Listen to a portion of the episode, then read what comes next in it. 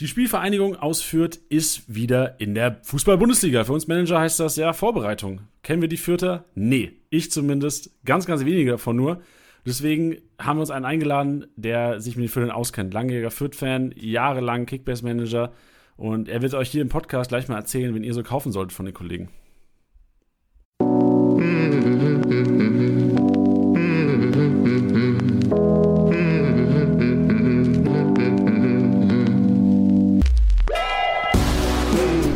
Sieger, der Kickbase Podcast. Mit deinen Hosts Titti und Janni. Podcast-Zeit, Spieltagssieger Besieger, der Kickbase Podcast. Heute Thema Gräuter Fürth, der Aufsteiger, die große Unbekannte neben dem VfL Bochum. Ich empfehle natürlich allen, die den VfL Bochum Podcast noch nicht gehört haben, da auf jeden Fall entweder jetzt gleich oder nach diesem äh, Prachtstück ähm, reinzuhören. Die Aufsteiger sind immer Fragezeichen. Die Aufsteiger kennen wir Kickbase-Manager oftmals nicht richtig. Ich habe mich auch versucht, auf diesen Podcast vorzubereiten, aber wie es so ist, natürlich ähm, äh, gehst ja auch in die Schule. Ein Lehrer bringt dir natürlich auch noch mehr bei, als wenn du jetzt ähm, im Internet irgendwie welche Sachen lernst. Von daher ähm, haben wir gleich auch einen Lehrer dabei, also keinen richtigen Lehrer, aber Lorenz, der uns gleich ein bisschen was über Kräuter führt, die Vergangenheit und die Zukunft und äh, weil er langjähriger Kickbase-Manager auch ist, aber das wird er uns gleich selbst noch alles erzählen, uns natürlich auch Empfehlungen aussprechen, wie wir in Kickbase mit den Füttern umgehen sollen. Ähm, ihr habt im Intro gehört mit euren Hosts Tiddy und Janni, darauf gehe ich vielleicht noch ganz kurz ein. Äh, Tilo, der liebe Tiddy auch genannt, wird in dieser Reihe nicht, äh, wird an dieser Reihe nicht teilnehmen. Ich hatte es in einem Podcast schon mal erwähnt. Ähm, ich würde es aber gerne nochmal hier erwähnen, weil ich mir sicher bin, dass diesen, der Kräuter Fürth Podcast einer der relevantesten der kompletten Reihe wird. Ähm, Tito wird ab dem 2.8., wenn es wieder losgeht mit Spielersieger Besieger, der Kickbase Podcast, jeden Montag auf eure Ohren, wird er wieder am Start sein. In dieser Reihe ist es so, dass wir natürlich den Experten auch ein Ohr schenken wollen und den Redeanteil, den ähm, ich schon wegnehme, der ist viel zu viel in dieser Podcast-Reihe. Und wenn dann noch Tilly kommen würde, dann wird es wahrscheinlich noch mehr Überhand äh, nehmen, unsere Gesprächsanteile. Und äh, wir wollen natürlich den Experten hier das Reden überlassen. Und ihr merkt schon, ich habe schon wieder viel, viel, viel, zu viel gebabbelt, ohne dass irgendwas rumgekommen ist. Deswegen holen wir mal einen rein, bei dem sicherlich was rumkommt. Äh, unser Gräuter Fürth-Experte, Lorenz. Herzlich willkommen im Podcast. Ja, kurzes Servus aus Franken. Wie der Janis schon gesagt hat, ich bin der Lorenz. Äh, ich bin schon langjähriger Kickballspieler, bin auch schon sehr lange ein Fürth-Fan und kenne mich dementsprechend auch ein bisschen aus mit dem Verein, mit den Spielern, mit den Trainern und ich hoffe, dass ich da allen Kickbase-Managern heute ein bisschen behilflich sein kann. Was ein Intro, Alter. In 10 Sekunden sich perfekt aufgestellt, Lorenz. Geil. Wie ist denn die Stimmung geführt? Du, du wohnst auch relativ nah, äh, oder du wohnst relativ nah am Stadion, hast du gemeint. Ist die Euphorie noch zu, zu spüren vom letzten Jahr? Ja, also ich, ich wohne ja nicht direkt in Fürth, ich wohne mit dem Auto so 20, 25 Minuten lang entfernt von, vom Stadion, beziehungsweise. Wie, wie heißt denn der, der Ort? Vielleicht grüßt mal alle Leute aus dem Ort, wenn ihr mal Kickbase zockt. Aus Bayersdorf komme ich. Also, okay. Ja, also das, das kennt man mit Sicherheit nicht. Ähm, aber genau, ja, die, von der Euphorie bekommt man mittlerweile gar nicht mehr so viel mit, muss ich sagen. Einfach aus dem Grund, dass äh, ich ja nicht direkt aus Fürth komme und generell im Umkreis von Franken es auch nicht so viele Fürth-Fans gibt, weil auch Nürnberg halt der große, der größere Verein einfach neben dran ist. Auch wenn man das nicht gerne zugibt als Fürth-Fan, aber das ist leider so.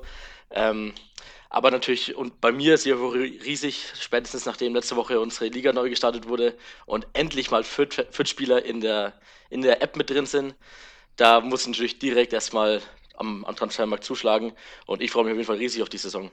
Ja, das ist ja immer die, die Gefahr, auch wenn man so eine emotionale Bindung hat zu gewissen Kickbase-Spielern. Bei dir ist es ja wahrscheinlich die emotionale zu jedem einzelnen Fürth-Spieler, weil er zum ersten Mal in der App ist. Ähm, genau. Gab es da schon Overpays? Gab es da ähm, aus neutraler Kickbase-Sicht überproportional teure Einkäufe? Ähm, ich muss sagen, tatsächlich nicht. Einfach ähm, aus dem Grund, dass äh, die meisten, dass wir auch nur zwei Jungs, äh, die Fürth-Fans sind, äh, in, der, in der Liga haben. Und der Rest nicht wirklich an den Klassenerhalt glaubt und dementsprechend auch nicht an viele Punkte glaubt. Ähm, bei mir war natürlich gleich die Gefahr groß, dass ich viele Spiele overpayen werde, aber wir haben eine, eine Regel bei uns, die kommt mir auch sehr zugute, nämlich dass man von einem Verein nur drei Spieler haben darf. Und ich habe natürlich schon meine drei, meine drei Vierter mir ausgesucht und auch schon direkt in meinem Team gepackt.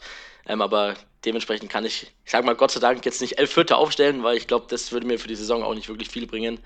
Ähm, aber genau die, die drei Transfers, die ich gemacht habe, ich denke nicht, dass ich sie wirklich overpaid habe. Das war eigentlich ganz, eigentlich ganz normale Preise. Sehr gut. Sag mal nicht, wer es ist, weil wir machen es so ein bisschen Bild Plus mäßig jetzt. So die okay. Überschrift gepackt, so die drei Fürth-Spieler solltest du dir kaufen oder die drei Fürth-Spieler wird sich jeder Fürth-Experte ins Team holen. Und ganz am Ende vom Podcast bauen wir es immer irgendwo ein. So ein bisschen teasermäßig. Okay, alles klar. Alle hören gerade, Janni, du Spange. Sehr gut. Ja, ähm, dann lass uns kurz über letzte Saison quatschen, Lorenz. Ähm, was waren für dich so, oder warum lief es auf einmal so gut? Fürth war ja eigentlich jetzt schon, oder Fürth ist ja schon ein paar Jahre in der zweiten Liga daheim und äh, ich glaube, vorletztes Jahr lief es auch schon nicht schlecht bei euch. Warum läuft es auf einmal? Weil ich erinnere mich ähm, an einige Jahre, ich war schon teilweise auch in, in Fürth im Stadion gewesen, damals als Lauter noch in der zweiten Liga gegen euch gespielt hat. Und da war es immer so, dass ihr im Grunde genommen so ein, jetzt sind es nicht böse, aber so ein Durchschnitts-Zweitligist wart. Ja, das kommt ja nicht von irgendwo. Also der Verein ist finanziell einfach sehr, sehr schwach aufgestellt und hat dementsprechend auch nicht wirklich äh, viel Platz für Transfers. Ähm, wenn dann halt über Laien oder einfach Spiele aus niedrig, niedrigklassigen Vereinen. Ähm, und das wofür ja, die sind ja vor zehn Jahren schon mal aufgestiegen in die erste Liga, damals natürlich auch nur ein Jahr in der Liga geblieben. Ah, das leider. war vor Kickbase, ne? Das war vor Kickbase. Das war vor Kickbase, ja, ja. ja. Das war 2010, 2011 sind sie aufgestiegen und dann 11, 12 waren sie in der ersten Liga, glaube ich. Ähm, und damals, nach dem Abstieg, ist der Geschäftsführer leider zu St. Pauli gewechselt, der Rashid Asusi. Und da ist dann, sag ich mal, die Identität vom Verein ein bisschen verloren gegangen. Da ist ja immer darum ging, Spieler aus der eigenen Jugend hochzuholen, die zu entwickeln. Ähm, ja, und der Rashid Asusi ist seit, ich weiß nicht, zwei, drei, vielleicht auch vier Jahren mittlerweile schon wieder im Verein. Und jetzt hat, äh, trägt langsam halt die Früchte einfach. Ähm, dann kommt noch dazu, dass ich glaube, in der, also nicht in der Aufstiegssaison, sondern in der Saison davor, ähm, wurde der alte Trainer damals rausgeworfen im Februar 2019 und Stefan Leidl hat übernommen. Und der Stefan Leidl hat einfach eine super Spielidee und der hat direkt in, in dieser halben Saison, wo er dann noch die vierte Mannschaft gecoacht hat, seine eigene Handschrift einfach dem Team gegeben. Und dann hat man schon gesehen, dass es auf einmal kein schlechter Fußball war. Dann ist zum Beispiel in der Rückrunde HSV nach Fürth gekommen und ich war im Stadion und ich dachte mir so, boah, hoffentlich schießen die uns jetzt nicht ab. Aber dabei hat Fürth einfach voll gut mitgespielt und das hätte man gar nicht erwartet, weil die Hinrunde damals nicht so gut lief. Aber gut, ähm, ich glaube, abgeschlossen hat, hat Fürth dann mit dem zehnten Platz oder sowas. Also jetzt nicht der Rede wert. Aber jetzt seit Anfang letzter Saison hat man schon direkt gesehen, dass der Stefan Leidl dem ganzen Team einfach eine super Mentalität und auch super spielerische Lösungen im Training immer gezeigt hat. Und dementsprechend hat Fürth auch fußballerisch sehr, sehr gut angefangen. Ähm, die ersten vier Spiele liefen Punkt, punktetechnisch leider noch nicht so gut. Ähm, ich glaube, die ersten drei Spiele unentschieden, dann verloren. Aber gespielt haben sie schon echt guten Fußball und das haben auch die Trainer im, immer in den Pressekonferenzen nachgesagt. Und ah ja, ich sag mal, ab dem fünften Spieltag äh, lief es dann eben auch punktetechnisch gut. Also da haben dann unsere Stürmer, unsere Mittelfeldspieler die Tore auch endlich gemacht. Und ja, und das, das, dieses Niveau haben sie dann über die ganze Saison eigentlich fortgetragen und sind so dadurch dann in meinen Augen auch echt verdient aufgestiegen. Und das sieht man ja auch jetzt an zum Beispiel Paul Jeckel, der jetzt zur Union gewechselt ist, oder David Raum, der zu Hoffenheim gewechselt ist, und auch Anton Stach, den sie vor der Saison von Wolfsburg 2 aus der Regionalliga geholt haben. Das sind alles drei U21 Europameister und ich denke, das, das spricht schon sehr viel für die Arbeit von Rashid Husi und Stefan Leitl. Okay, interessant. Also würdest du sogar sagen, so der sportliche Erfolg kam gar nicht mit den Spielern, die nach Fürth gekommen sind, weil im Grunde genommen euer euer Etat nicht zulässt, da irgendwelche Kracher zu holen, sondern es ist eher die Arbeit hinter den Kulissen. Als zum einmal Steffen Leitl, der dann, glaube ich, von Ingolstadt irgendwann mal gekommen ist, in genau. Ingolstadt auch gar nicht so erfolgreich war, oder ich habe ihn auf jeden Fall nicht so erfolgreich im Kopf gehabt. Ja. Ähm, und dann ähm, Fürth irgendwie nach oben gebracht hat und wie gesagt, der Manager oder Sportdirektor oder wie ist die Position von, von der Person, die du genannt hattest? Das ist der Geschäftsführer, der. Ah, Geschäftsführer, okay. Genau, der ist, der ist aber auch im sportlichen Bereich sehr viel tätig. Also der ähm, der schaut einfach, schaut auch, welche Spiele man aus der Jugend jetzt hochziehen kann, welche anderen Spiele man einfach verpflichten kann, für wenig Geld natürlich immer. Ähm, und ich, ja, wie du schon gesagt hast, ich denke, das ist definitiv der Fall, dass es nicht unbedingt die individuelle Klasse von den Spielern dafür ausschlaggebend war, sondern einfach dafür, äh, einfach, dass der Geschäftsführer und der Trainer, wie gesagt, das Maximale aus jedem Spieler rausgeholt haben. Und dass das, das natürlich ein Branimir Gotha oder ein Harvard Nielsen, dass das Top-Stürmer sind für die zweite Liga, das ist ja sicherlich bekannt, aber die haben auf jeden Fall in der Saison davor auch nicht so gut zusammen funktioniert wie jetzt in der Aufstiegssaison. Deswegen denke ich auf jeden Fall, dass der Trainer und der Geschäftsführer da sehr, sehr viel dahinter stecken. Bin ich mal gespannt. Ja, du sagst es. Also, ich habe mir auch ganz nüchtern mal den Kader angehört, äh, ange, angeschaut vor jetzt der Podcast-Aufnahme hier mit dir heute und habe mir auch gedacht, sag mal, mit der Truppe wollt ihr in der ersten Liga bestehen? Und ich, ich sage das ja extra so ein bisschen provokant jetzt, weil ich aber auch mit dir so ein bisschen testen will und ich glaube, wir Kickbase-Manager uns auch generell Sorgen machen, so, okay, mit dem Kader wenig Spieler, die, wo du jetzt sagen würdest, okay, die haben Bundesliga-Niveau, ähm, willst du in der ersten Liga bestehen? Wie ist momentan, wir gehen gleich so ein bisschen auf Zu- und Abgänge ein, wie ist momentan dein Gefühl? Ähm, weil gerade auch du gesagt hast, ihr habt in eurer Liga irgendwie ähm, nur zwei Leute glauben an Klassenerhalt. Glaubst du an Klassenerhalt? Ähm, ich bin immer sehr optimistisch. Ich glaube auf jeden Fall an Klassenhalt, aber ich bin auch realistisch genug, um zu wissen, dass es auf jeden Fall sehr schwierig wird. Das wird auf jeden Fall kein, keine einfache Sache für. Aber ich, ich selber glaube dran, einfach auch aus dem Grund, da sie im DFB-Pokal unter anderem Hoffenheim rausgeworfen haben und da auch wirklich ähm, spielerisch sehr überzeugt haben. Und dann in der nächsten Runde gegen Bremen sind sie zwar rausgeflogen, das war aber auch noch bevor Bremen so, ich sag mal, abgekackt hat am Ende der Saison. Ähm, und das Spiel kann in meinen Augen auch ganz anders ausgehen. Also wenn da in der 60. Minute oder was das war, wenn unser Zehner da das leere Tor trifft und nicht daneben schießt, dann steht es halt auf einmal 1-1 und dann geht es auch wieder in eine ganz andere Richtung. Ähm, ja, also wie gesagt, man hat den Vergleich gesehen zu den anderen Erstligisten letzte Saison im DFB-Pokal eben. Und aufgrund von diesen Leistungen bin ich mir eigentlich relativ sicher, dass man da sich nicht verstecken muss. Okay, sehr interessant. Du hast vorhin schon angesprochen, ähm, Raum ist gegangen, Jeckel ist gegangen, ähm, auch ein Sebastian Ernst ist gegangen. Wie muss man diese Abgänge einschätzen? Also ein David Raum, den wir hatten in der, in der Hoffenheim-Episode haben wir drüber gesprochen, haben gesagt, ey, enorm Potenzial, offensiver Linksverteidiger, der ordentlich Radau machen kann. Jeckel einer, der auf jeden Fall ähm, bei Union eventuell auch Stammspielerpotenzial hat, je nachdem, was in der Innenverteidigung noch passiert mit dem, mit dem Friedrich. Ernst jetzt weiter in der zweiten Liga. Ich weiß nicht, ob Sebastian Ernst einer ist, den ihr, dem ihr irgendwie nachtrauert. Wie schätzt du ein, die Abgänge? Also erstmal David Raum, ich denke mal, das ist ja wahrscheinlich der, der bekannteste Abgang. Der tut natürlich extrem weh, weil er hat so viel gemacht für diese Mannschaft im, in, der, in der Aufstiegssaison. Ich weiß gar nicht, wie viele Vorlagen es waren. Waren es am Ende 14 oder 15 Torvorlagen, Liga-Bestwert. Ähm, das tut natürlich extrem weh. Läuferisch so gut, offensiv so gut, defensiv natürlich auch, auch seine Qualitäten. Ähm, Paul Jeckel ist natürlich auch bitte, dass er geht, weil wir neben Maxi Bauer einfach äh, nicht wirklich einen anderen Innenverteidiger hatten. Und dementsprechend wurde da aber natürlich auch schon ein bisschen was eingekauft. Ähm, ja, und Sebastian Ernst wird auch extrem weh. Das war auch einer der, der laufstärksten Spieler in der ganzen Liga. Eine Kampfsau, der trotzdem auch fußballerische Qualitäten hat. Und das tut natürlich auch sehr weh. War Fabian Ernst auch ein Stammspieler von euch? Also Jekyll und Raum ja auf jeden Fall in der Startelf gestanden die meiste Zeit, oder? Ja, also Jekyll war eine Zeit lang verletzt, deswegen nicht jedes Spiel, aber sobald er fit war, hat er eigentlich immer gespielt. Äh, Raum jedes Spiel über 90 Minuten gemacht, wenn dann vielleicht einmal, ähm, um ein bisschen Kräfte zu schonen, hat er mal auf der Bank gesessen. Und Sebastian Ernst hat auch jedes Spiel gemacht. Warum geht dann Sebastian Ernst zu, 18, äh, zu, zu Hannover 96? Check ich nicht.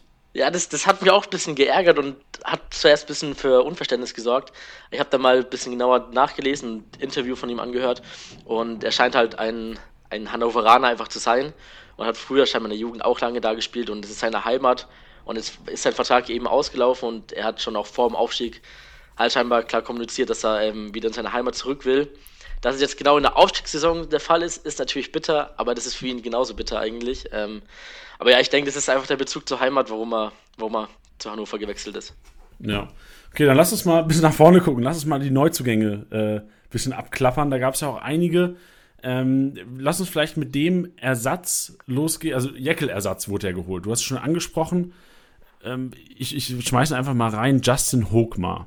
Und du kannst ja gerne sagen, was du von ihm hältst. Ähm, bei mir ist Justin Hochmar im Kopf als der ewige 500k-Spieler in Kickbase. Aber kannst du gerne mal sagen, was du da von der Verpflichtung hältst und auch von den Chancen, ob er ähm, einer ist, der direkt helfen kann. Ja, also du sagst ja schon, ewiger 500k-Spieler, das trifft es eigentlich ganz gut. Aber man darf auch nicht vergessen, er ist ja noch relativ jung. Ich glaube, 23 ist er jetzt hat. War jetzt zwei Jahre lang ausgeliehen. Ich kann dir gar nicht sagen, wo er ausgeliehen war, aber war auf jeden Fall zwei Jahre ausgeliehen. Und davor dann als 20, 21-jähriger Innenverteidiger ist es natürlich auch schwierig, sich gegen Größen durchzusetzen wie ein, ein Hübner oder wie ein Vogt oder so. Deswegen denke ich, ist das das schwierige Personal, ich, das, um da so viel drüber zu sagen. Aber ich schätze ihn jetzt schon eigentlich ein, dass er gute Startelf-Chancen hat.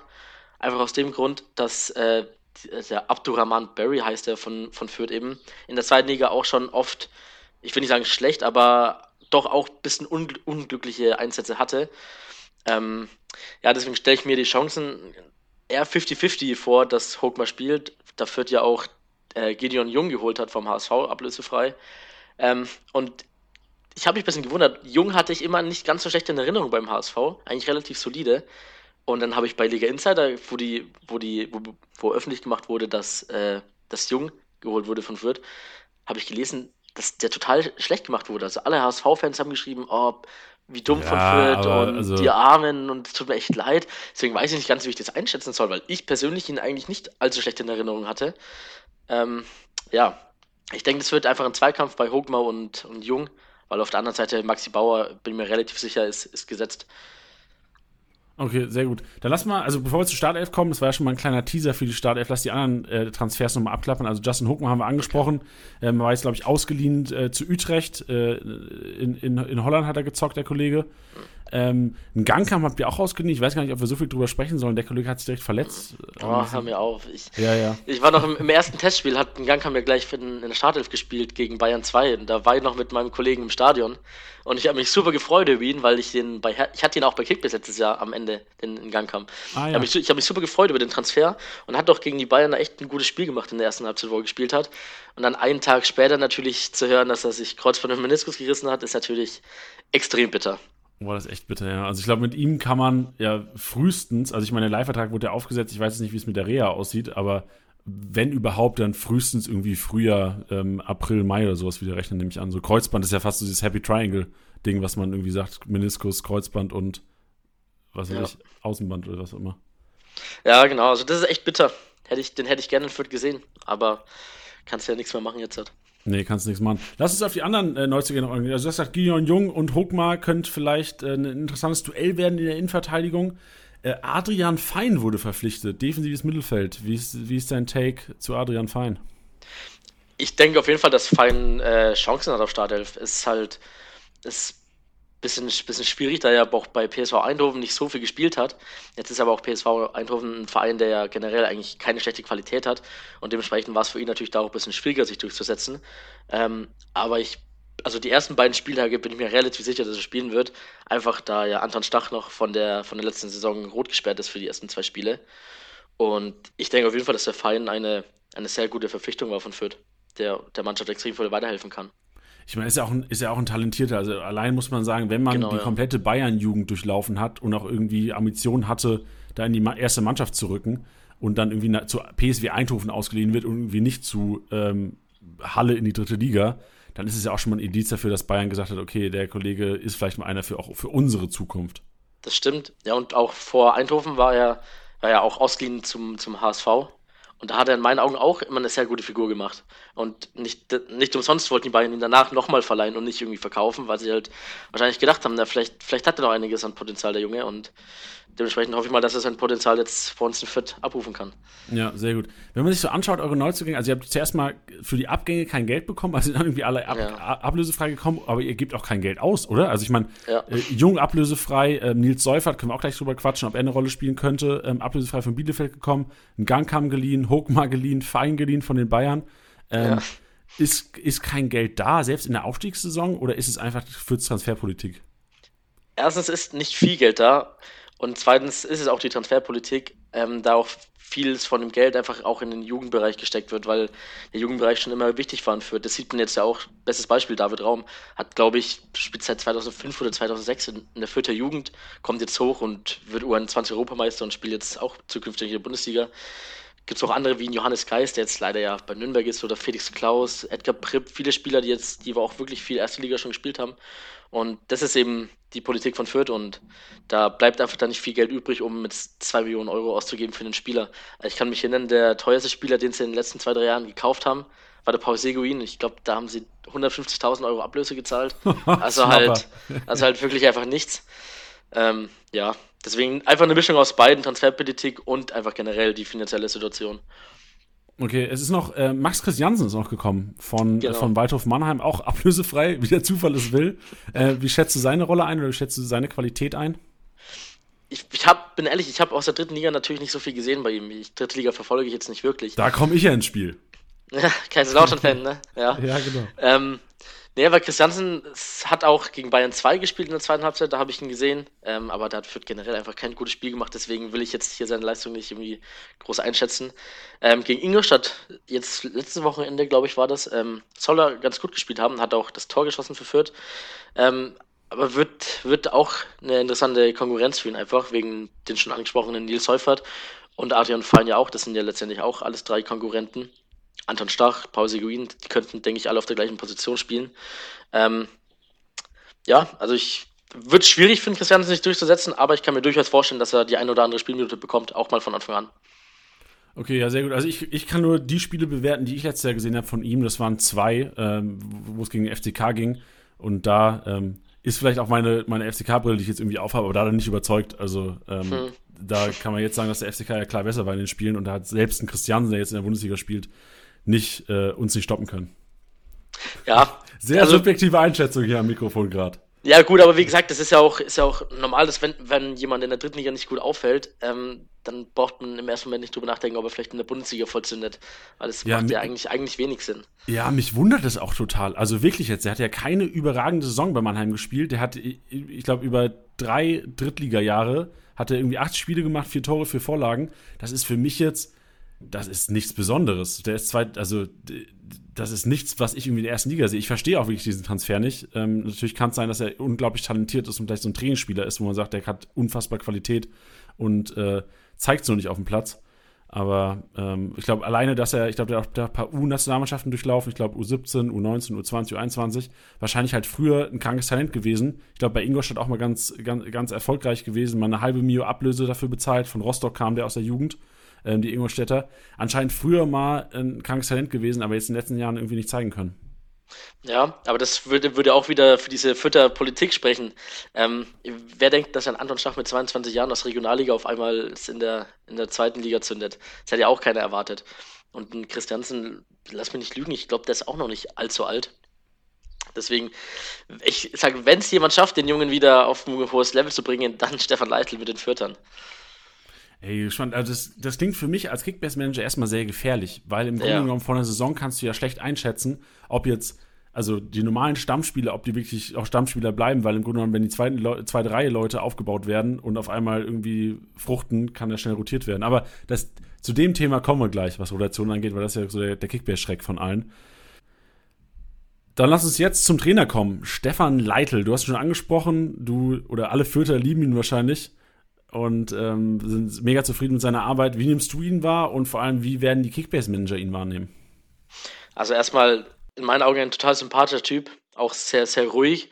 Ähm, geliebt wird er natürlich von, von den Fürtern, sehr klar. Ich meine, sag mir einen Aufstiegstrainer, der nicht geliebt wird.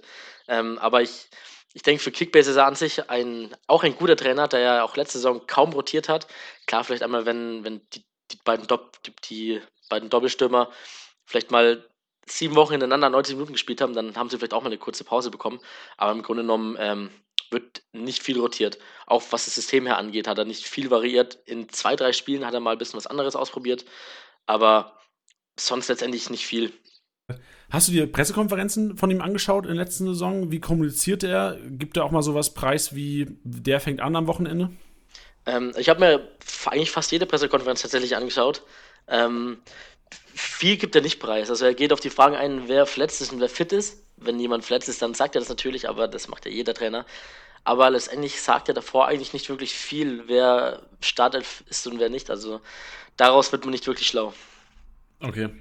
Gut, dann lass uns mal das selbst erarbeiten. Ich meine, wir müssen jetzt hier selbst mal, oder du musst, Lorenz, äh, eine mögliche Startelf predikten. Das ist so ein bisschen das Herz des heutigen Podcasts, deswegen lass uns direkt mal einsteigen. Ähm, für die Kickbase Manager geht es natürlich auch jetzt, die Spieler ein bisschen kennenzulernen. Also in den anderen Podcasts der Reihe haben wir einfach gesagt, ja, im Tor Kun Stils und gut ist, ja, weil er im Tor steht. Aber vielleicht kannst du noch ein bisschen was zu den Leuten direkt sagen und gerade weil du auch jetzt, ich glaube, sechs Jahre Kickbase-Erfahrung hast, in der Kickbase-Liga zockst, kannst du im Grunde auch sagen, ob die vom Spielstil her relevant sind für Kickbase oder beziehungsweise wie sie auch im Aufbauspiel, wenn es dann vielleicht vom Torwart weggeht, äh, Relevanz haben. Ja, also komm, fangen wir erstmal hinten an. Beim genau. Torwart fängt es nämlich schon an. Da bin ich mir nämlich gar nicht mal so sicher, da der Burchard, er ist zwar zweiter Kapitän auch gewesen letztes Jahr und ich glaube dieses Jahr vielleicht auch wieder, aber er hat letztes Jahr auch echt viele Unsicherheiten drin gehabt und Marius Funk, ein noch relativ junger Torwart, der jetzt schon länger äh, zweiter Torwart ist bei Fürth, durfte auch mal ran in der zweiten Liga, einfach weil der Trainer meinte, er hat sich verdient und da hat er auf mich ein bisschen einen sicheren Eindruck gemacht als, als Sascha Burchardt.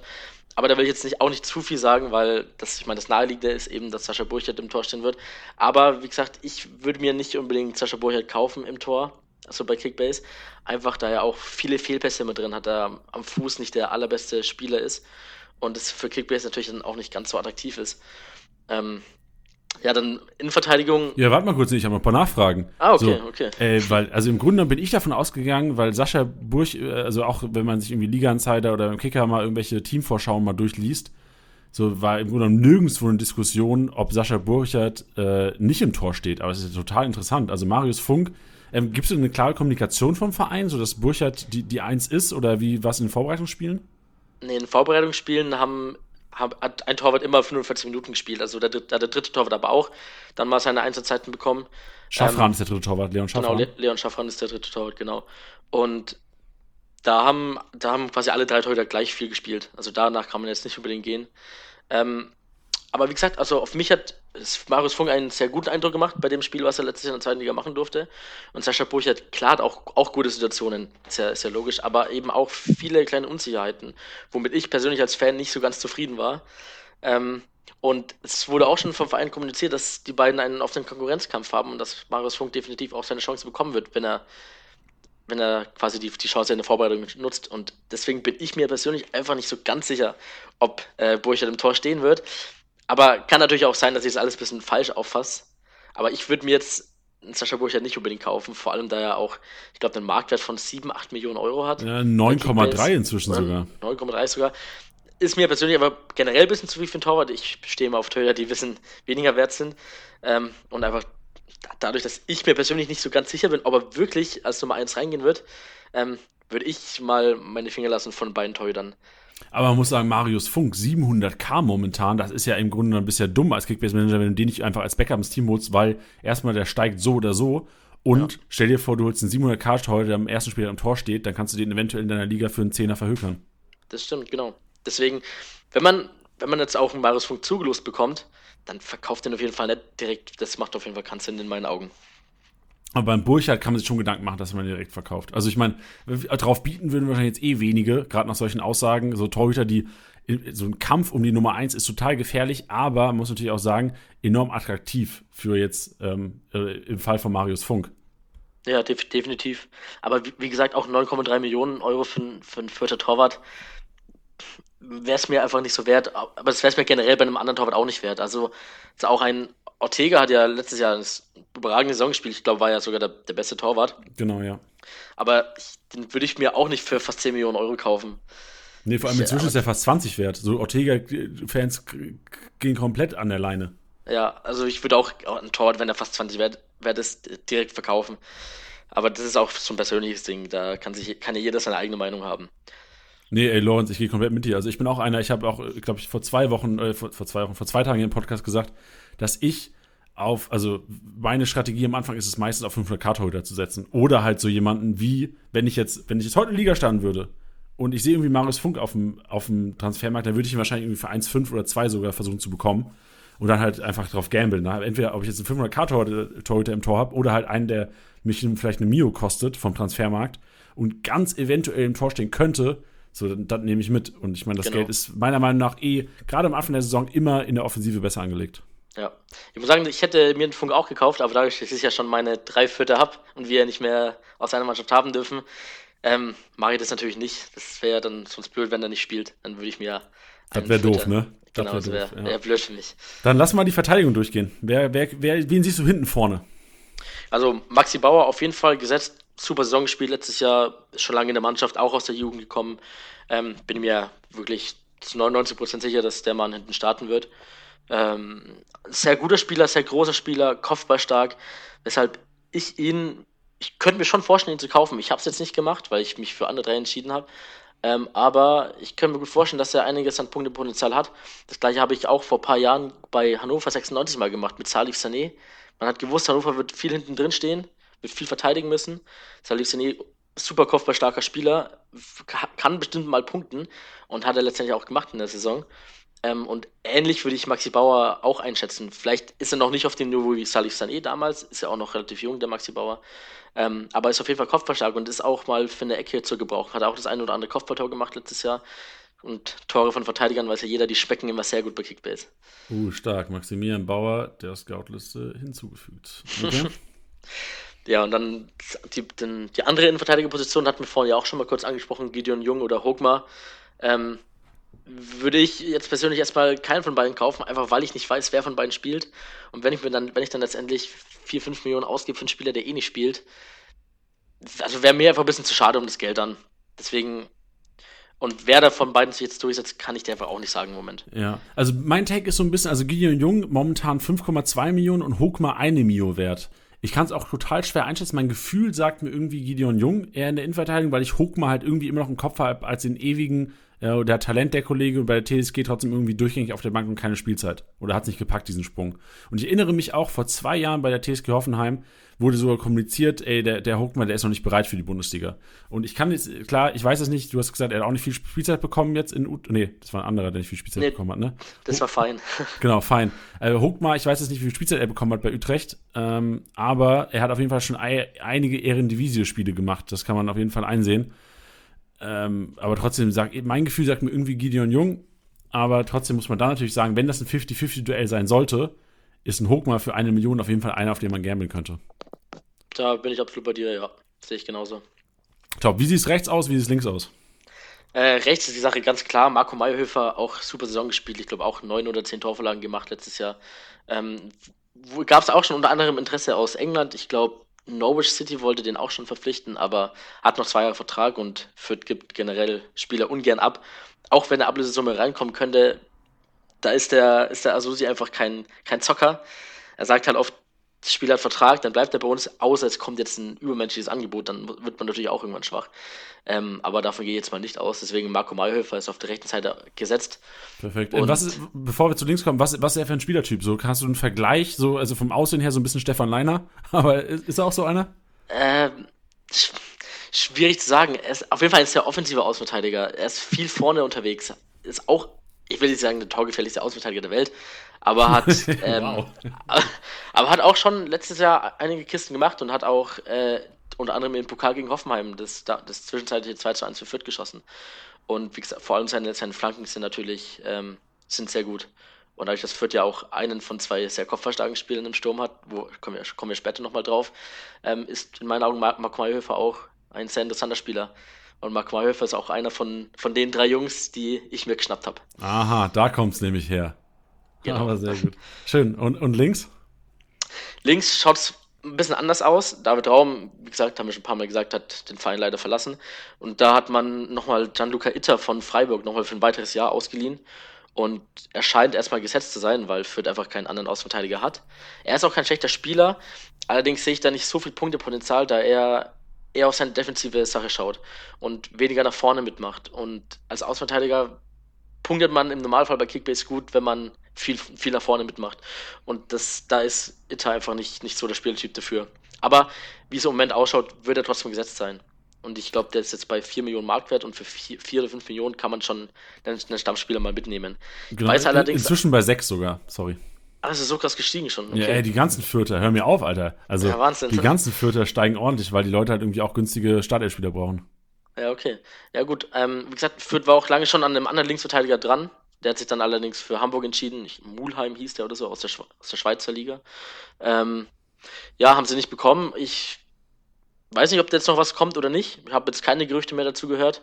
Aber wenn es wenn es so in die Saison geht, dann ist der Itter auf jeden Fall äh, Stammspieler bei Fürth, bin ich mir okay. relativ sicher. Und wenn du jetzt siehst, den Vergleich Itter, Meierhöfer, im Grunde genommen 7,5 Millionen für Meierhöfer oder 6 Millionen für Itter, das ist ja ein No-Brainer eigentlich, dass man auf Meierhöfer gehen sollte, oder? Also in meinen Augen auf jeden Fall. In meinen Augen ist es komplett ein No-Brainer, ja. Okay. Ähm, wir haben noch gar nicht über das System gesprochen, das habe ich auch ganz vergessen zu fragen. Mit welchem System spielt denn Fürth oder hat Fürth in der Vergangenheit gespielt? Also Fürth hat immer mit einem 4-4-2 gespielt, der, mit einer Raute im Mittelfeld. Also ein Sechser, zwei Achter und ein Zehner. Geil, geile FIFA-Aufstellung auch. Ja, genau, genau. Ähm, ja, genau, und dann halt eben mit dem Doppelsturm. Ähm, ich habe auch letztes, ich habe auch vorhin extra nochmal nachgeschaut, weil ich mir dachte, ich hatte irgendwas im Kopf, dass er auch mal ein bisschen was geändert hat. Und er hat auch ähm, in, in drei, vier Spielen mal mit einer Dreier- bzw. Fünferkette gespielt. Ähm, damals halt mit, da hat, damals hat Itter dann den linken Innenverteidiger gegeben, weil David Raum ja, wie gesagt, auf der linken Seite da noch da war. Ähm, ob er das nochmal ausprobiert, weiß ich nicht ganz, weil Itter halt auch nicht das Tempo hat von dem, von dem David Raum und generell nicht diese läuferische Stärke hat. Ähm, und die brauchst du als Schienenspieler auf der linken Seite auf jeden Fall. Marco Mayhofer könnte das zwar. Ähm, und in, in dem Fall könnte man auch alle drei Innenverteidiger spielen lassen, also Bauer, Jung und Hogmar. Aber da bin ich mir einfach nicht ganz sicher, wie das auf der linken Seite ist, ob der Leitl dem Gianluca Itter das zutraut oder eben nicht. Ähm, okay, sehr gut. Genau, sie ja. haben gesagt, 3er-5er-Kette, dann Doppel-6, ein Zehner und beide Stürmer wieder. Das okay. haben sie auch gespielt, gespielt, aber nicht oft. Also 90% haben sie mit, der, mit dem 4-4-2 mit der Raute gespielt. Okay, perfekt. Ähm, es gibt jetzt so Spieler, die man jetzt, die, die, du nicht genannt hast, aber die wahrscheinlich auch gar keine Startelf-Relevanz haben, wie zum Beispiel jetzt ein Elias Kratzer sehe ich, ein Simon Aster sehe ich, äh, ein Barry hast du angesprochen, der keine Relevanz hat. Ähm, Gibt es da irgendwie ein Ranking, wo du sagst, wenn sich jemand verletzt, springt der ein? Wer wird denn, wer wird denn einspringen, wenn Marco Meyerhöfer sich verletzen sollte? Also wenn Meyerhöfer sich verletzt, dann äh, wird es Simon Aster übernehmen auf der rechten Seite. Er hat letzte Saison auch schon zwei, drei Mal seine Einsätze bekommen, um, wo, wo Meyerhöfer geschont wurde. Und er hat es auch nicht so schlecht gemacht.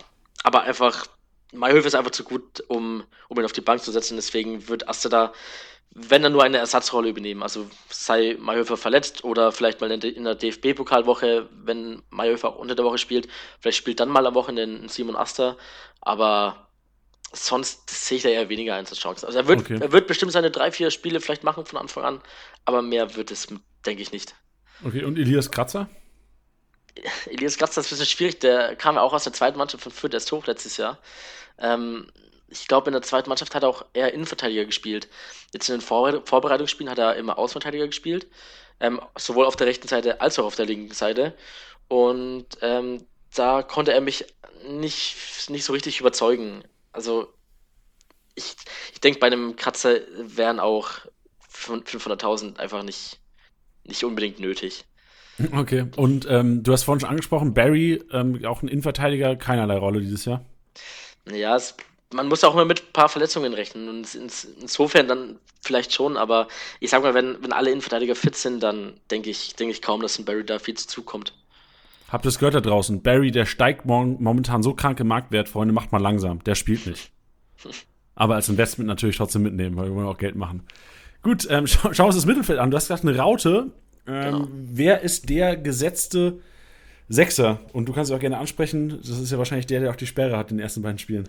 Ganz genau, das ist Anton Stach, der U21-Europameister. Der, also da bin ich mir auch zu 100% sicher, dass der auf jeden Fall gesetzt ist auf der 6. Ähm, mit Adrian Fein muss man jetzt mal gucken, ob der auch wirklich als Sechser gesehen wird oder er vielleicht doch eins vorrückt auf die 8. Das kann ich mir nämlich auch gut vorstellen. Ähm, aber im Normalfall das sollte Stach gesetzt sein auf der Sechser-Position. Okay, wer übernimmt die ersten beiden Spiele? Weißt du das schon? Nee, aber da bin ich mir relativ sicher, dass es fein wird.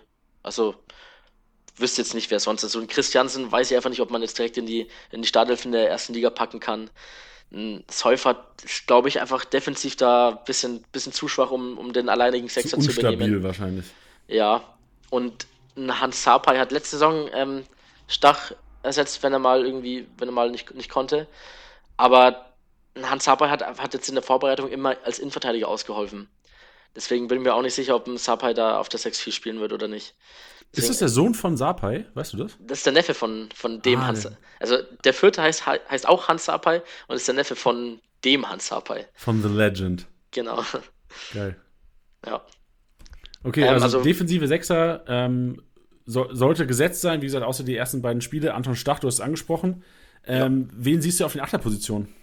Also auf der Achso, rechten. Lass mich ganz noch eine Nachfrage. Ist das, ist das ein klassischer Sechser? Ist das so ein Spielzerstörer? Oder geht auch Aufbauspiel ein bisschen über Anton Stach? Da geht auch das Aufbauspiel, da geht alles rüber. Also nicht nur der defensive Part, sondern auch, auch Aufbau definitiv. Und Anton Stach ist auch ein sehr spielfreudiger Junge. Das war vor allem in der zweiten mal sehr schön anzugucken. Der hat sich dann einfach hinten den Ball gepackt und er hat, auch wenn er mal in Fahrt kommt, echt ein Tempo drauf und rennt einfach bis vor zum 16er und schießt ihn mal ab. Ähm, deswegen sehr interessantes Spiel auf jeden Fall. Geil. Also so ein bisschen, wenn man vergleichen würde, vielleicht äh, so ein offensiv denkender Florian Grillitsch so ein bisschen oder wie, wenn du einen Vergleichsspieler hast, weil wir Kickbase also mir geht's so, ich hätte gerne am, am liebsten für jeden so einen Vergleichsspieler, wie du gesagt hast, so Bauer, geil. Salih Sané früher bei Hannover 96, das habe ich jetzt im Kopf. Hast du jemanden mhm. für einen Stach? Ah, ist schwierig. Ich wüsste jetzt gerade erstmal keinen, muss ich sagen. Vielleicht komme ich spät, vielleicht fällt mir später einer ein, dann, dann Haus einfach mal, raus. Dann kann genau. ich zwischendrin mal kurz sagen. Lass uns zu den Achtern kommen. Genau. Ähm, ja, auf der rechten Achterposition Paul Seguin 100% gesetzt. In meinen Augen wahrscheinlich auch der qualitativ beste Fußballspieler, den, den Fürth im ganzen Kader hat. Also der hat auf jeden Fall Essliga-Potenzial gesetzt, auf jeden Fall. Was, was ist er für ein Typ? Warum, warum ist er so gut? Also ist es so ein bisschen, läuft, läuft über ihn der meiste Spielaufbau oder warum ist er so, so wertvoll? Warum, wie bringt er sich ein bei den Viertern? Also ist erstmal technisch auf jeden Fall überragend. Also wirklich der technisch beste Fußballer, den, den, den Fürth hat. Gleichzeitig ist er aber defensiv auch nicht schlecht. Er ist groß, dementsprechend kopfballstark. Er schlägt alle Standards, also halt sind es Eckbälle, Freistöße, macht alles, alles Paul Seguin. Und die kommen einfach, also seine Standards sind auch überragend, was natürlich in meinen Augen auch immer ein wichtiger Faktor ist. Ähm, und diese Doppelpässe mit, mit Marco Mayhofer, die sind immer, das ist, das war immer ein, Traum anzugucken. Hat dann immer schön Marco Mayhofer auf die, auf die Grundlinie geschickt und er hat dann den, Bass, den Pass in die Mitte und dann ist das Tor gefallen. Das war, war oft so. Deswegen Paul Seguin ein sehr, sehr guter Spieler auf jeden Fall. Ich, ich bringe jetzt mal was rein und vielleicht triggere ich dich damit auch ein bisschen. Erinnerst du dich letztes Jahr, als wir die Kickbase-Saison gestartet haben, äh, Marcel Hartl von Bielefeld war ah, für mich, ja. ich erinnere mich hier, ah. Bene, unser Bielefeld-Experte, der hat im Grunde genommen genau das gesagt, was du auch gesagt hast gerade über Paul Seguin. Der hat gesagt, das ist der technisch beste Spieler von uns, der hat die ganzen Standards gemacht, krank viele Vorlagen, harmoniert super in der Offensive. Dann kam die erste Liga und dann kam, äh, kamen die äh, 10, 20, 30, 40 Punkte von, von Marcel Hartl.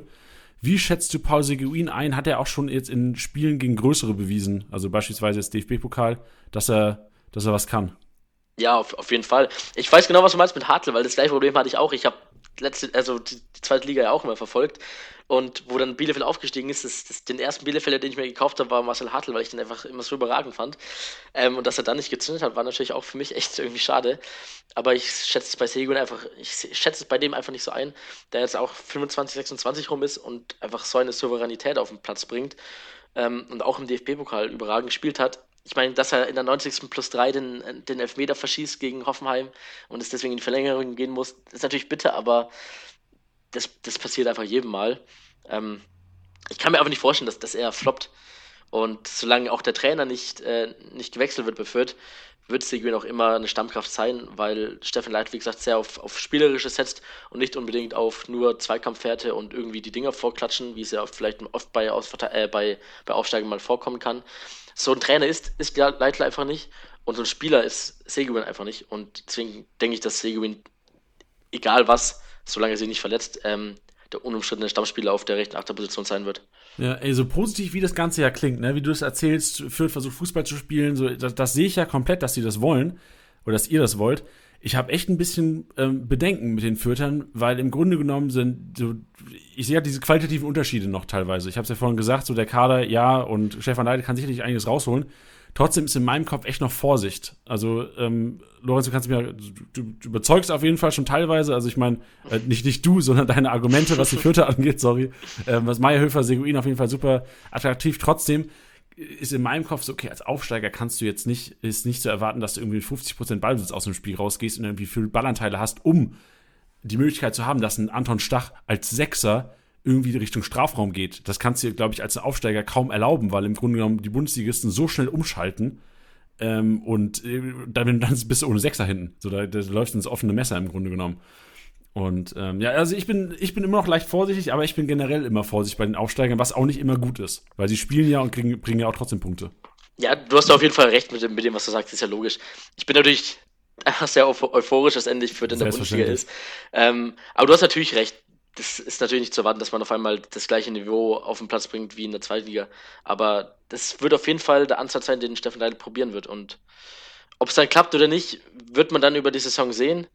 Aber wie gesagt, ich, ich bin mir relativ sicher, dass Fürth probiert, den spielerischen Weg zu gehen. Ja. Haben, das Problem, was, genau, das Problem, was ich halt oft sehe mit Mannschaften, die wenig Ballbesitz haben, das sind ja meistens notgedrungen auch die Aufsteiger, dass du im Grunde so eine Lücke hast. Du hast einmal die Defensive, die durch diese Plus 5 geklärt, also wie du gesagt hast, so Salih Sané 2.0 Bauer von euch, einfach so viel Kickbase-Punkte machen. Du hast die Außenverteidiger, die teilweise dann noch Flanken schlagen, ja geil, aber trotzdem werden die primär wahrscheinlich dann die Punkte machen über die Defensive, weil die, du gar nicht so viel Ballbesitz in der gegnerischen Hälfte hast, wo du sagen kannst, ey, lass mal eine komplette Viererkette jetzt hier Pressing spielen, dass irgendwie an der Mittellinie steht, die Bälle hinterher schiebt.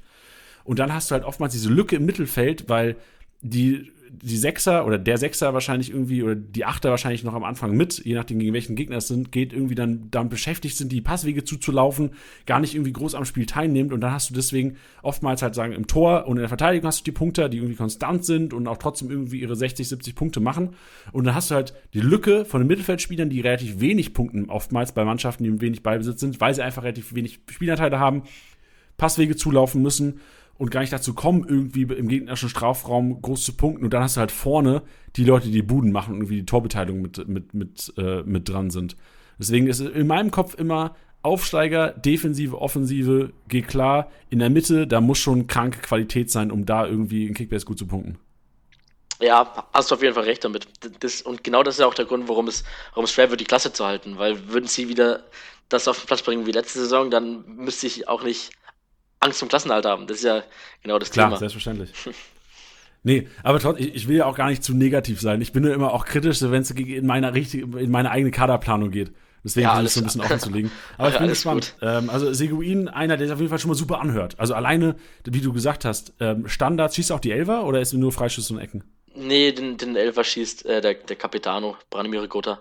Ah, okay, perfekt. Aber trotzdem, also Freischüsse und Ecken, das ist ja auch so im Grunde genommen äh, so Vincenzo Grifo-Style. Der macht ja auch seine hauptsächlich seine, seine meisten Punkte. Ja, der schießt auch manchmal Elfer, wenn Petersen nicht auf dem Platz steht. Aber der macht ja enorm viele Tore. Ähm, Gerade wenn du sagst, Bauer auch Kopfball stark. Der macht ja enorm viele Torvorlagen ja auch irgendwie nach Ecke oder Freistoß. Genau, ja. Gut, wie sieht es auf der anderen äh, Position ein, äh, aus? Die anderen, die linke Achterposition? Ja, da wird es jetzt natürlich erstmal ein bisschen schwieriger. Ähm, einfach wegen den Neuzugängen auch. Ob jetzt da Christiansen, Seufert, ob einer von den beiden spielt, könnte sein. Könnte auch sein, dass, dass äh, Timothy Tillman, den haben wir auch noch gar nicht angesprochen, auch ein Mann aus der eigenen Jugend, dass, dass der da vielleicht ähm, seine Einsatzzeiten bekommt. Letztes Jahr hat er ab und zu da gespielt, wenn jemand verletzt oder gesperrt war, wie jetzt zum Beispiel Anton Stach. Also könnte schon sein, dass dann, dass er dann auf der linken Seite da mal ran darf. Ähm, aber bleibt abzuwägen, ist auch ein bisschen schwierig. Da muss man jetzt ein bisschen gucken, welche, welche Spieler sich in der Vorbereitung noch, noch gut anbieten. Ähm, um auf die ersten beiden Spieler einzu, einzugehen, würde ja Adrian Fein, denke ich mal, gesetzt sein als, als Sechser und dann auf der linken Seite eben wird es ein Dreikampf zwischen Seufert, Christiansen und Tillmann. Ähm, nach dem zweiten Spieler kann es aber auch sein, dass Fein auch noch mit, mit, in diesen Dreikampf kommt und es dann zum Vierkampf halt macht, dass Adrian Fein vielleicht die linke Achterposition auch noch einnehmen kann. Ähm, aber das ist schwierig zu sagen. Mein Bauchgefühl sagt mir, sagt bisher Nils Säufer, dass er sich da durchsetzen wird. Aber ja, das, ist, ist eine schwierige Position jetzt. Halt. Das ist interessant, dass du das sagst. Ich habe mir gerade mal die Marktwertverläufe auch von allen von dir genannten angeschaut. Also Nils Seufert, äh, Adrian Fein, äh, Tillmann und im Grunde genommen steigen alle bis auf Nils Seufert. Ähm, ich weiß nicht, woran, woran das liegt. Wahrscheinlich haben viele noch im Kopf, Arminia Bielefeld letztes Jahr auch nur die Erwartungen erfüllt, der Kollege. Ähm, mhm. Ähm, aber ja, interessant, dass du sagst, dass Nils Seufert eventuell die Nase vorne hat. Also, liebe Leute, klar, Marktwert momentan sinken, aber wenn ihr so die Kurve unten irgendwie mitbekommt, ist es auf jeden Fall eine sehr interessante Investition. Ja, also wie gesagt, ich will da nicht zu viel versprechen, das ist auch nur ein Bauchgefühl, aber ich denke, es ist der, der Trainer weiß auch jetzt halt noch nicht, ähm, wer da am, am Anfang, wer da am ersten Spieltag dann spielen wird. Gibt es denn Gerüchte um eventuell Neuzugänge noch auf so einer Position? Nee, nee, nicht wirklich. Also nichts, was ich mitbekommen hätte. Glaubst, glaubst du, es passiert noch irgendwas oder glaubst du, das ist der Kader, den wir jetzt heute besprechen, mit dem er auch in die Saison geht? Also es war letzte Zeit sehr ruhig auf dem Transfermarkt bei Fürth. Ich habe einfach nichts mehr gehört. Ich kann mir vorstellen, dass es so bleibt. Aber generell im Mittelfeld glaube ich nicht, dass da noch was kommt, weil da einfach auch quantitativ äh, gut aufgestellt, ähm, gut aufgestellt sind. Ähm, wenn, dann könnte ich mir vielleicht noch vorstellen, dass man noch an einen Linksverteidiger denkt. Einfach weil, weil Itter die offensive Rolle nicht so gut, nicht so gut bespielt. Okay. Aber das aber kann auch sein, dass er sich jetzt natürlich in Vorbereitung super zeigt. Aber selbst wenn er sich super zeigt, dann braucht man ja auch einen Backup als Linksverteidiger. Und das müsste dann in dem Fall Elias Kratze machen. Und bei dem, wie gesagt, bin ich mal gespannt. Hat, glaube ich, noch kein einziges Profispiel gemacht. Ja, wird schwierig, aber ich denke generell eigentlich, dass nicht mehr viel passiert auf dem Transfermarkt verführt. Okay, sehr gut. Das also ist ja noch besser für unsere Kickbase-Manager. Dann hören die jetzt den Podcast und sind im Grunde genommen vorbereitet auf die Saison. Ja. Sehr gut. Wen siehst du in der Raute ganz vorne? Äh, Julian Green, denke ich, ist da gesetzt. Ähm, hat letztes Jahr eigentlich jedes Spiel gemacht von Anfang an, bis auf eins oder zwei. Ähm, da dabei hat er immer den linken Achter gespielt. Aber ich kann mir jetzt nicht vorstellen, dass er weiterhin den linken Achter spielt, wenn man für die Position echt viel, viele Jungs hat und auch extra zwei andere Spiele noch geholt hat, beziehungsweise sogar drei, wenn man Adrian Fein auch noch mit dazu zählt. Und dadurch, dass der Sebastian Ernst, der vorhin auch schon kurz angesprochen wurde, ähm, zu Hannover zurückgewechselt ist, der ja unser Zehner war letztes Jahr, ähm, denke ich, dass Julian Green den Posten besetzen wird, auch weil er in meinen Augen letztes Jahr defensiv einfach nicht, nicht, wirklich, zu, nicht, nicht wirklich so überzeugt hat. Offensiv sehr stark, sehr gute Technik, klasse Schuss. Deswegen für mich weist alles darauf hin, dass Julian Green äh, unangefochtener Zehner spielen wird dieses Jahr. Okay, was für ein Zehner ist? Du hast gesagt, ähm, starker Schuss, also auch ein Abschlusszehner, der eigentlich immer auf den Abschluss ja. Ah, definitiv, also ich glaube, wenn man einen Spieler suchen muss von Fürth, der am öftesten schießt, dann ist es neben Rigota wahrscheinlich Julian Green, weil er wirklich, sobald er mal 20, 25 Meter vom Tor ist und ein bisschen Platz hat, dann zimmert er drauf. Und ähm, das ist natürlich für Kickbase auch interessant. Torschuss plus 10 nimmt man immer gerne. 10 mit. ist plus 10, 10 ja, sind 10 genau. Ähm, ja, also er sucht auf jeden Fall vielen Abschluss, definitiv. Okay, sehr interessant. Gut, dann lass mal zur Spitze kommen. Wen, wen siehst du da? Wen siehst du in der Doppelspitze? Da gibt es also, eigentlich gar kein Geheimnis. Das sind Branimir Gotha und Harvard Nielsen da vorne. Das skandinavische Duo, die haben letztes Jahr echt einfach perfekt harmoniert, haben die ganze zweite Liga zerschossen. Ich glaube, zusammen haben die beide über 30 oder 40 Scorerpunkte geholt. Also, die sind, die sind da auf jeden Fall gesetzt zu zweit. Gib uns mal einen Einblick. Was sind das für Typen? Ähm, ist da einer irgendwie Kopfballstärker von? Wie ergänzen sie sich? Gib, gib, ruhig mal ein bisschen Info, auch lieber, lieber mehr als zu wenig. Okay. Ähm, ja, es sind beides generell sehr spiel so spielerisch sehr, sehr gute Spieler. Ähm, Harvard Nielsen ist dann doch ein bisschen mehr der Abspieler, würde ich sagen, als, als Branimir. Ein Rigota braucht vielleicht drei, vier Chancen, bis er trifft und Nielsen ist vielleicht ein bisschen eiskälter, eiskälter vom Tor. Und ähm, auch vorhin angesprochen, wenn Marco Mauhöfer auf der rechten Seite durchkommt und flankt, dann sucht der immer ähm, Harvard Nielsen, weil er unglaublich kopfballstark ist. Er ist zwar nicht der allergrößte, aber ich glaube, über 1,80 ist er. Dann hat er eine gute Sprungkraft und einfach ein sehr, sehr gutes Kopfballspiel. Ähm, genau, und Branimir Gotha ist eben ein Spieler, der auch gern mal ins 1 gegen 1 geht. Das macht ein Harvard Nielsen eher, eher ungern. Ähm, aber das sind für mich auf jeden Fall auch für Kickbase beide sehr interessante Spieler. Aber da kommt wahrscheinlich auch ein bisschen wieder die Fürth-Brille hinzu, muss ich natürlich auch sagen. Ähm, ja, gute Spieler, aber ob es dann natürlich in der ersten Liga auch so, funkt, so funktioniert, weiß ich halt einfach nicht. Ist es nicht, ist es nicht der äh, auch von Frankfurt früher, der mal genau, irgendwie der auch in der das ewige Talent, hat? das ewige Talent von Frankfurt, dann bei Gladbach und dann ist jetzt nach Fürth gekommen. Ey, den fand ich bei Frankfurt gar nicht so schlecht damals. Also ich habe ja auch gesagt, so ey, wenn der jetzt nicht irgendwelche fetten Brocken noch vor sich hätte, hätte er bestimmt noch mehr Spielzeit bekommen. Ja. Und ich, ich fand ihn damals auch nicht schlecht. Mir hat es ein bisschen gewundert, dass er am Ende gar nicht mehr gespielt hat. Also hat er bei Frankfurt dann wirklich kaum noch gespielt. Bei Gladbach irgendwann auch nicht mehr. Und dann war er ablösefrei und dann kam halt natürlich wieder mein Rashida Susi und Stefan Leitl, die gesagt haben, pass auf, Vladimir Gotha, kommst zu uns in die zweite Liga, wir kriegen dich wieder hin. Und das hat ja für beide Seiten perfekt funktioniert. Also hat letzte Saison 16 Tore, 10 Vorlagen gemacht. Natürlich erheblicher Anteil am Aufstieg gehabt, der, der Junge. Ähm, hat in der zweiten Liga einfach echt die Gegner stehen gelassen, wie er wollte. In der ersten Liga, klar, klappt es natürlich nicht mehr. Da kannst du nicht mehr an fünf Mann vorbeigehen und dann das Tor schießen. Ist klar. Aber in der zweiten Liga hat es echt gut geklappt. Ähm, und Branimir Gotha ist natürlich auch, war der Spieler, den ich mir als aller, allererstes gekauft habe bei Kickbase, als allererstes. Uh, wer, wer, ist, wer, wer ist denn der dritte? Also du hast Gotha, du hast Den habe ich übersprungen, da habe ich vergessen zu sagen, das war Adrian Fein. Ah, okay. Adrian Fein. Einfach auch, weil der, bei ihm, der kam auf den Markt, ich glaube, Markt von 3 Millionen oder sowas hat er, ich habe dann gedacht, ja, für 5 Millionen nehme ich den genau, mal mit. 3,8 momentan. 3,8, genau, ja. Und habe gedacht, für 5 Millionen nehme ich den mit, der wird erstmal steigen. Heißt, ich würde, falls ich ihn wieder verkaufen sollte, auf jeden Fall keinen Verlust machen. Und die ersten beiden Spiele bin ich mir halt einfach total sicher, dass er spielen wird. Und wie gesagt, fußballerische Qualitäten hat er auf jeden Fall.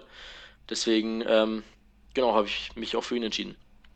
Gut, ähm, du hast jetzt schon gesagt, Nilsson der stärkere Kopfballspieler, Rigota dann ähm, vielleicht einer, der ein paar mehr Chancen braucht. Jetzt mal dumm gefragt, wenn ich entscheiden müsstest zwischen zwei, würdest du trotzdem Rigota nehmen? Ja, würde ich. Ähm, aber weil Rigotta auch öfters den Abschluss sucht als Niesen. Also ein, ein Niesen macht klar seine, seine Kopfballdinger rein. Und, aber ein, ein Rigotta, wie gesagt, geht auch ins 1 gegen 1, dann macht auch, arbeitet viel mehr auch nach hinten, holt sich dann mal im Mittelfeld den Ball und schießt auch, das ist auch ähnlich wie ein Green, schießt einfach mal aus 20 Metern und vielleicht geht er halt rein, weil er hat letztendlich einen guten Schuss. Und deswegen macht es für mich den einfach ein bisschen attraktiver. Und dazu kommt auch noch, dass Rigotta die Elfmeter schießt für Fürth. Und wissen wir ja alle, das ist ja immer gern gesehen, wenn, wenn dein Spieler die Elfer schießt. Das stimmt, ja. Äh, es gibt noch einige anderen Stürmer, die jetzt auch, äh, ich sehe äh, Abiyama, der irgendwie 3,8 Millionen wert ist und unfassbar steigt. Ich sehe einen Emil Berggreen, ich glaube von Mainz 05, ähm, auch damals. Ähm, 3,4 Millionen, auch unendlich am Steigen, der Kollege.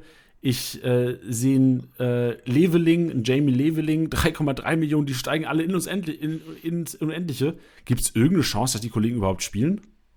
Ähm, ich denke, die werden alle drei ein bisschen eine Jokerrolle übernehmen einfach. Äh, ein, ein Emil Berggren hat letzte Saison auch nicht so viel gespielt. Wenn, wenn, man mal hinten, wenn man mal hinten liegt, es steht 0-1 oder es steht 1-1 und man braucht jetzt unbedingt die drei Punkte aus irgendeinem Grund, dann kommt vielleicht mal ein Berggren rein, einfach weil er groß und kopfballstark ist, wie man es ja kennt, dann lange Bälle halt immer schlagen. Ähm, aber im Grunde, sonst sehe ich für Berggren da echt weniger Einsätze. Bei Leveling ist es einfach er ist einfach ein Opfer des Systems, muss man sagen. Leveling war immer ein klassischer Flügelstürmer. Hast du in dieser Formation einfach nicht. und deswegen tut es sich da ein bisschen schwer, sich durchzusetzen. War in der Saison davor, also in der, in der Saison vor der Aufstiegssaison, war er eigentlich gesetzt am Ende, weil er echt einfach ein super Junge ist. Ähm, aber in dem 4-1-2-1-2 hat er einfach ein bisschen Probleme, weil er weil kein zentraler Stürmer ist. Und ein Dixon Abjama ist ja auch einer meiner Lieblingsspieler, muss ich sagen. Kam ja aus der, aus der Bayernliga hoch, also die, die fünfthöchste, bei Eltersdorf gespielt davor und kommt einfach nach Fürth und wird der, der, der beste Joker der zweiten Liga. Hat neun Tore oder sowas geschossen letztes Jahr. Das ist schon echt klasse. Also ich bin mir sicher, dass ein Dixon Abjama auf jeden Fall Einsatzminuten bekommt. Der wurde auch letztes Jahr so gut wie jedes Spiel eingewechselt, das auf jeden Fall. Ähm, und wenn vielleicht mal rotiert wird, was ja nicht oft, oft vorkommt, ähm, dann wird ein Abjama auch mal in die Startelf rutschen und dann wird auch mal ein Leveling reinrutschen. Aber Leveling und Abjama sind für mich beides eher Joker. Und für einen Joker würde ich persönlich jetzt natürlich auch nicht allzu viel Geld ausgeben. Ja, also würdest du sagen, so im Stürmer-Ranking Nummer 3, Abiyama die 3? Ja, hätte ich gesagt. Also okay. Rigota, Nielsen, Abiyama, Leveling, Berggren. So wäre meine. Und Berggren wahrscheinlich, also ich, ich war als, als Berggren hier in Mainz, also ich wohne in Mainz, oder ich nehme hier gerade auch aus Mainz auf, aus, dem, aus unserem Kickbase-Tonstudio. Äh, ähm, ich war, als Berggren hier in Mainz war, wir hatten wahrscheinlich so dasselbe Lieblingsrestaurant gefühlt. Ich habe den ganz oft hier beim, äh, beim äh, im Restaurant hier gesehen, irgendwie vor mir stehen, auch das ist ja echt ein Kerl, Alter. Also wirklich, der, der Kollege, also ich bin schon 1,91 und der Kollege ist, was ich glaube, der ist 1,95 oder sowas und gefühlt Waden bis zum geht nicht mehr. Also äh, das ist schon ein Koffer und ich, ich, ich würde auch sagen, jetzt gerade wenn du sagst, äh, der Kollege wird nicht in der Startelf stehen, das ist einer, den du irgendwie bringst in der 85. wenn du hinten liegst. Genau. So ein richtiger Brecher nochmal. Was ist Abiyama für ein Spielertyp? Ist es auch so ein relativ großgewachsener oder ist es eher so ein Wuseliger? Es ist eine gute Mischung aus beiden. Also er ist, er ist nicht klein, ich, ich weiß nicht, wie groß er ist, aber bestimmt 1,85 sowas rum. Ähm, aber unfassbar schnell. Also wirklich ultra schnell. Das, das kann man, das, Start, wenn man das live im Stadion sieht, das ist total krass. Der rennt da wirklich, der rennt jedem davon. Ähm, und vor allem, was ihm auch sehr gut zugute kommt, links wie rechts, super beidfüßig, klasse Abschluss. Ähm, aber wie gesagt, für die Startelf wird es einfach bei ihm ein bisschen schwierig weil es auch erst im ersten Jahr bei den Profis war. Wie gesagt, davor war das Amateurbereich Bayernliga. Ähm, aber super Jungen hat sich vor allem auch sehr, sehr gut entwickelt im letzten, im letzten Jahr bei Fürth. Und wenn, wenn seine Entwicklung so weitergeht, dann wird er mit Sicherheit auch ein paar mehr Einsätze bekommen. Ja. Deswegen, ähm, ja. Was ich mich gerade frage, warum habt ihr denn Jessica Gangkam überhaupt verpflichtet? So, welche Rolle hätte er gespielt? Hätte so das Stürmer-Duo Gotha Nilsson irgendwie auseinandergecrashed oder wäre das einfach nur ein Joker gewesen? Da bin ich mir nicht ganz sicher. Ähm, da habe ich nämlich auch noch nichts dazu gehört, aber meine Theorie war ein bisschen, dadurch, dass äh, Harvard Nielsen auch sehr technisch versiert ist, habe ich mir persönlich überlegt, ob das jetzt so gekommen wäre oder nicht, sei jetzt mal hingestellt. Aber ich persönlich habe mir überlegt, ob dann vielleicht ein Julian Green auf die linke Achterposition zurückgezogen wird, wie er letztes Jahr auch schon gespielt hat. Ein Harvard Nielsen dann auf die 10 und einen Gangkam in den Sturm neben Rigota gepackt hätte. Wäre für mich eine interessante Sache gewesen, aber ob das dann so gekommen wäre, ist natürlich das ist ein bisschen schwierig. Ja, sehr interessant. Ähm, gerade wenn du sagst Nilsson auf die 10, ist Nilsson auch der Stürmer, weil ich kann mir vorstellen, dass viele Kickbase-Manager sich entscheiden müssen. Okay, ich will mir jetzt ungern auch drei, vier Fütter ins Team holen, aber so ein Stürmer für 10 Mio, den stelle ich mir mal gerne ins Team und sich entscheiden müssen, eventuell zwischen Gotha und Nilsson. Die ein, Gotha 11 Millionen, Nilsson 9,5, das geht ungefähr in, in die 10 Millionen Riege, kriegst vielleicht beide für 12, 13 Millionen in, in kompetitiven Ligen.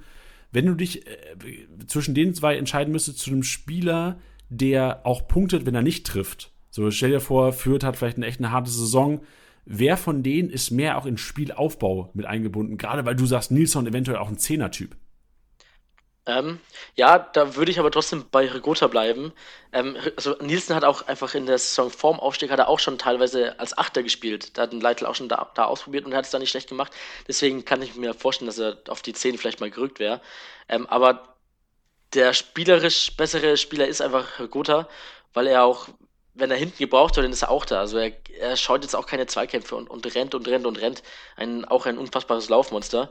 Und ähm, dementsprechend, wenn er eben hinten sich den Ball, oder nicht, vielleicht ist jetzt nicht eine Viererkette hinten, klar, aber lässt sich halt auch ins Mittelfeld fallen, um sich da die Bälle zu holen und um sie dann auch nach vorne zu verteilen. Deswegen glaube ich einfach, dass, dass ein Gotha ein bisschen mehr Punktepotenzial hat als Nielsen. Und wenn ich die Wahl hätte zwischen Nielsen und Rigotta und ich will mir nur einkaufen, dann würde ich Rigotta kaufen. Habe ich persönlich auch so gemacht. Ja, ja, genau, gut.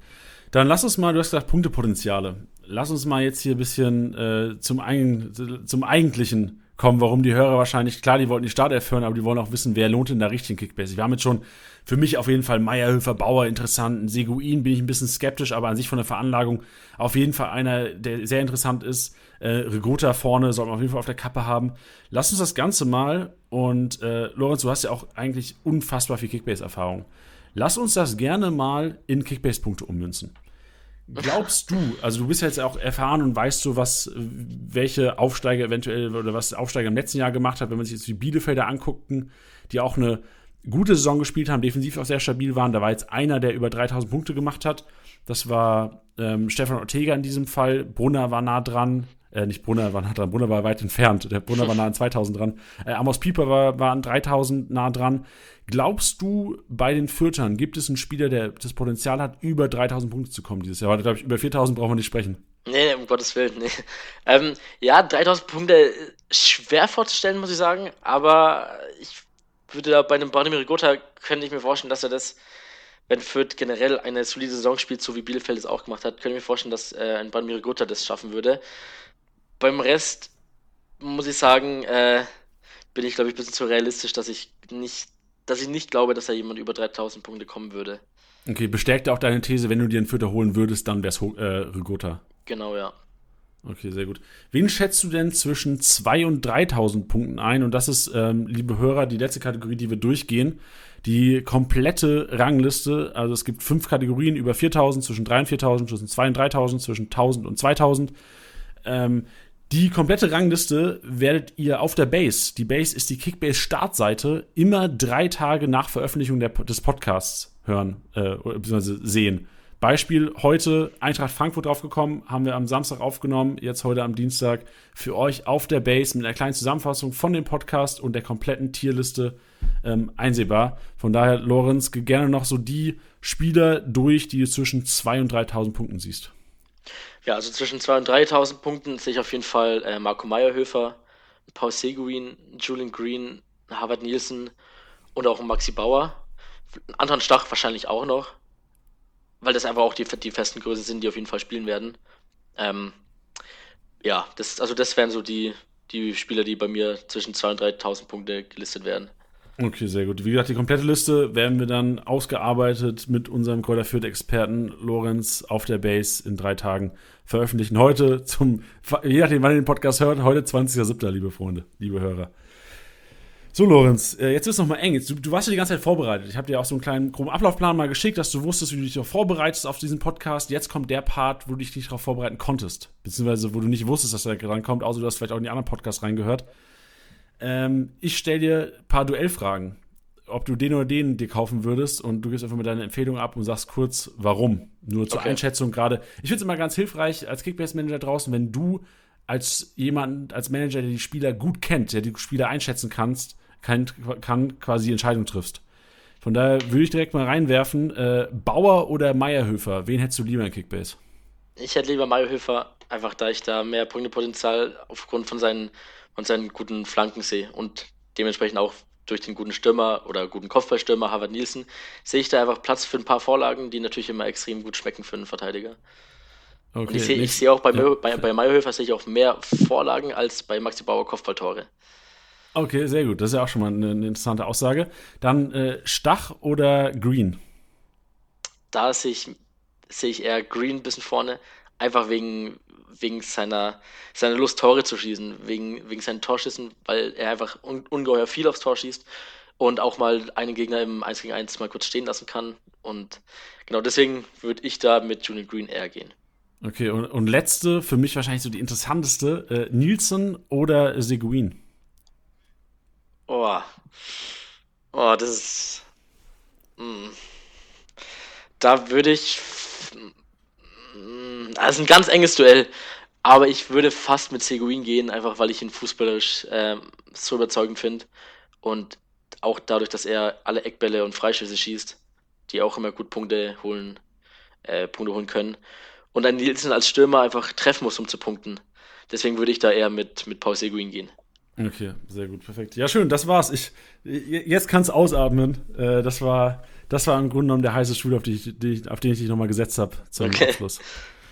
Sehr schön. Ja, aber Janik, ey, ich ja. kann ich noch mal, ich würde noch, muss noch kurz äh, unsere Liga grüßen. Ich habe sie Ja, ja, ey, Digga, wir haben Zeit. Ich will, lass noch ganz kurz über Fürth sprechen. Ich hätte noch eine Einschätzung okay. von dir zum Abschluss. Du hast ja gesagt, Klassenerhalt schafft ihr. Wird es, äh, würdest du sagen, das wird eine enge Kiste oder können wir was erwarten von Fürth dieses Jahr? Also, was wäre dein Tipp, Tabellenposition am Ende der Saison? Ähm, ja, also hart wird es auf jeden Fall, der Klassenhalt, aber mein Tipp als Optimist ist Platz 14. Das ist doch schön. Das ist, auch, ist ja fast schon eine entspannte Saison, Platz 14. Ja, Platz 14 mit einem Punkt mehr als der 15. und 16. Also, okay. never mind. Okay, never mind. Sehr gut. Ja, gut. Ähm, jetzt, jetzt kannst du gerne deine Liga mal grüßen und auch gerne noch alles loswerden, was du schon immer mal loswerden wolltest hier. Genau, ich habe ja noch äh, meine Liga versprochen. Erstmal an Lukas kurz. Shoutout an dich. Danke, dass du mich überhaupt darauf aufmerksam gemacht hast, dass ich mich mal kurz hier bei Kickbase melden soll. Oh, Lukas, danke dir. Geil, sehr gut. Genau. Äh, und natürlich äh, auch einen schönen Gruß an, an euch alle Idioten. 24-7 bis hoffen. Genau. Was heißt so eure Liga oder ist das ja, euer Motto? Nee, so heißt unsere Liga und ist wahrscheinlich auch unser Motto. Scheiße, okay. Sehr gut. Achso, du, mehr wolltest du gar nicht grüßen? Die anderen kriegen keine namentliche Nennung? Nee, das, das, das passt schon so. okay, sehr gut. Gewinnst du dieses Jahr? Ich glaube es nicht. Ich, ich, ich glaube nicht. Einfach da, dadurch, dass wir vor allem zwei Kandidaten haben, die wirklich auf alles und jeden bieten, der irgendwie gerade nur steigt oder die, ich glaube, am Tag sieben, acht Stunden auf Kickbase verbringen da ist es dann einfach schwierig, gegen die sich durchzusetzen. Ähm, ja, aber ich peile mal, wir sind 14 Leute in der Liga und ich peile mal immer die ersten fünf Plätze an. Sag mal gerade bitte die zwei Namen von den Kollegen, die so viel in der App sind. Lukas und Ferdi. Lukas und Ferdi, wir lieben euch. Ihr seid die geilsten. Weiter so, Alter. Immer schön suchten. Auf gar keinen Fall. Die sind echt schlimm, die beiden. das, sehr gut. Ja, Mann. Aber solche Manager gibt es in jeder Liga. Da kannst du, kannst du jeden Hörer fragen, die, wenn jetzt alle an eine Person denken und sagen, ey, dieser Wichser, der ja, Kollege. Richtig. Der kauft jeden Drecks 500k-Spieler, weil er denkt, er steigt am nächsten Tag. Ja, ja. so einer ist Cindy, ja. Super. Also dann, äh, wie gesagt, vielen, vielen Dank für deine Zeit. War sehr informativ. Wir haben einiges gelernt über die Aufsteiger oder über den Aufsteiger Gräuter führt und ähm, ich bin mega gespannt, was ich auch von ihnen erwarten könnte. Mein Takeaway ist eigentlich Meierhöfer enorm attraktiv, gerade noch zum momentanen Marktwert und Rigota sind eigentlich so zwei Spieler. Und auch, was das wichtigste Learning ist, nicht Burchard kaufen. So, das ist eigentlich so fast mal ein wichtiges Learning, weil gerade im Vergleich, wenn man sich die Marktwerte anschaut, ein Riemann und Co., ähm, ob's ein, ob ein Zentner ist von Mainz 05, ob es ein Flecken ist von Freiburg, die sind alle noch günstiger und meiner Meinung nach relativ äh, oder viel sicherer, gerade weil unser Experte jetzt heute gesagt hat, es sieht schlecht aus und es könnte eventuell einen Torwartwechsel geben, oder beziehungsweise es, es gibt eine minimale Wahrscheinlichkeit, dass eventuell rotiert wird im Tor und es gibt eine relativ größere Wahrscheinlichkeit, dass er eventuell mal patzt hinten drin. Genau, eigentlich ganz gut zusammengefasst. Schön. Hätten die Leute gar nicht hören müssen die ganze Stunde, wa? nee, aus. nee, war schon, waren mega Sachen drin auf jeden Fall. Also hast wirklich allen da draußen weitergeholfen. Von daher echt vielen Dank. Kein Problem. Super, Lorenz, man hört sich. Äh, wie gesagt, ich wünsche dir und äh, vor allem auch Fürth einen, einen, schönen Einstieg in die Bundesliga. Wir sind mega froh, dass ihr da seid. Auf jeden Fall ein sehr sympathischer Verein. Und man hält es ja auch eigentlich immer mit den Underdogs so als neutraler ähm, ja, Fußballmanager. Sehr schön. Super, dann danke dir und mach's gut. Ciao, servus. Ciao. Ja, liebe Hörer, das war Lorenz, das war der Aufsteiger, das war Gräuter Fürth. Wir haben einiges gelernt. Ich habe schon vorhin kurz zusammengefasst, deswegen jetzt auch nicht mehr zu viele Worte. Morgen gibt's äh, die Leipziger. Die wird's morgen geben, übermorgen die Bayern und überübermorgen der BVB und dann sind wir fertig mit der Vorbereitung auf die Saison. Dann sollt ihr ready sein, eure Kader einzuschätzen, den Transfermarkt optimal einzuschätzen. Von daher macht es gut und viel Spaß beim Suchten.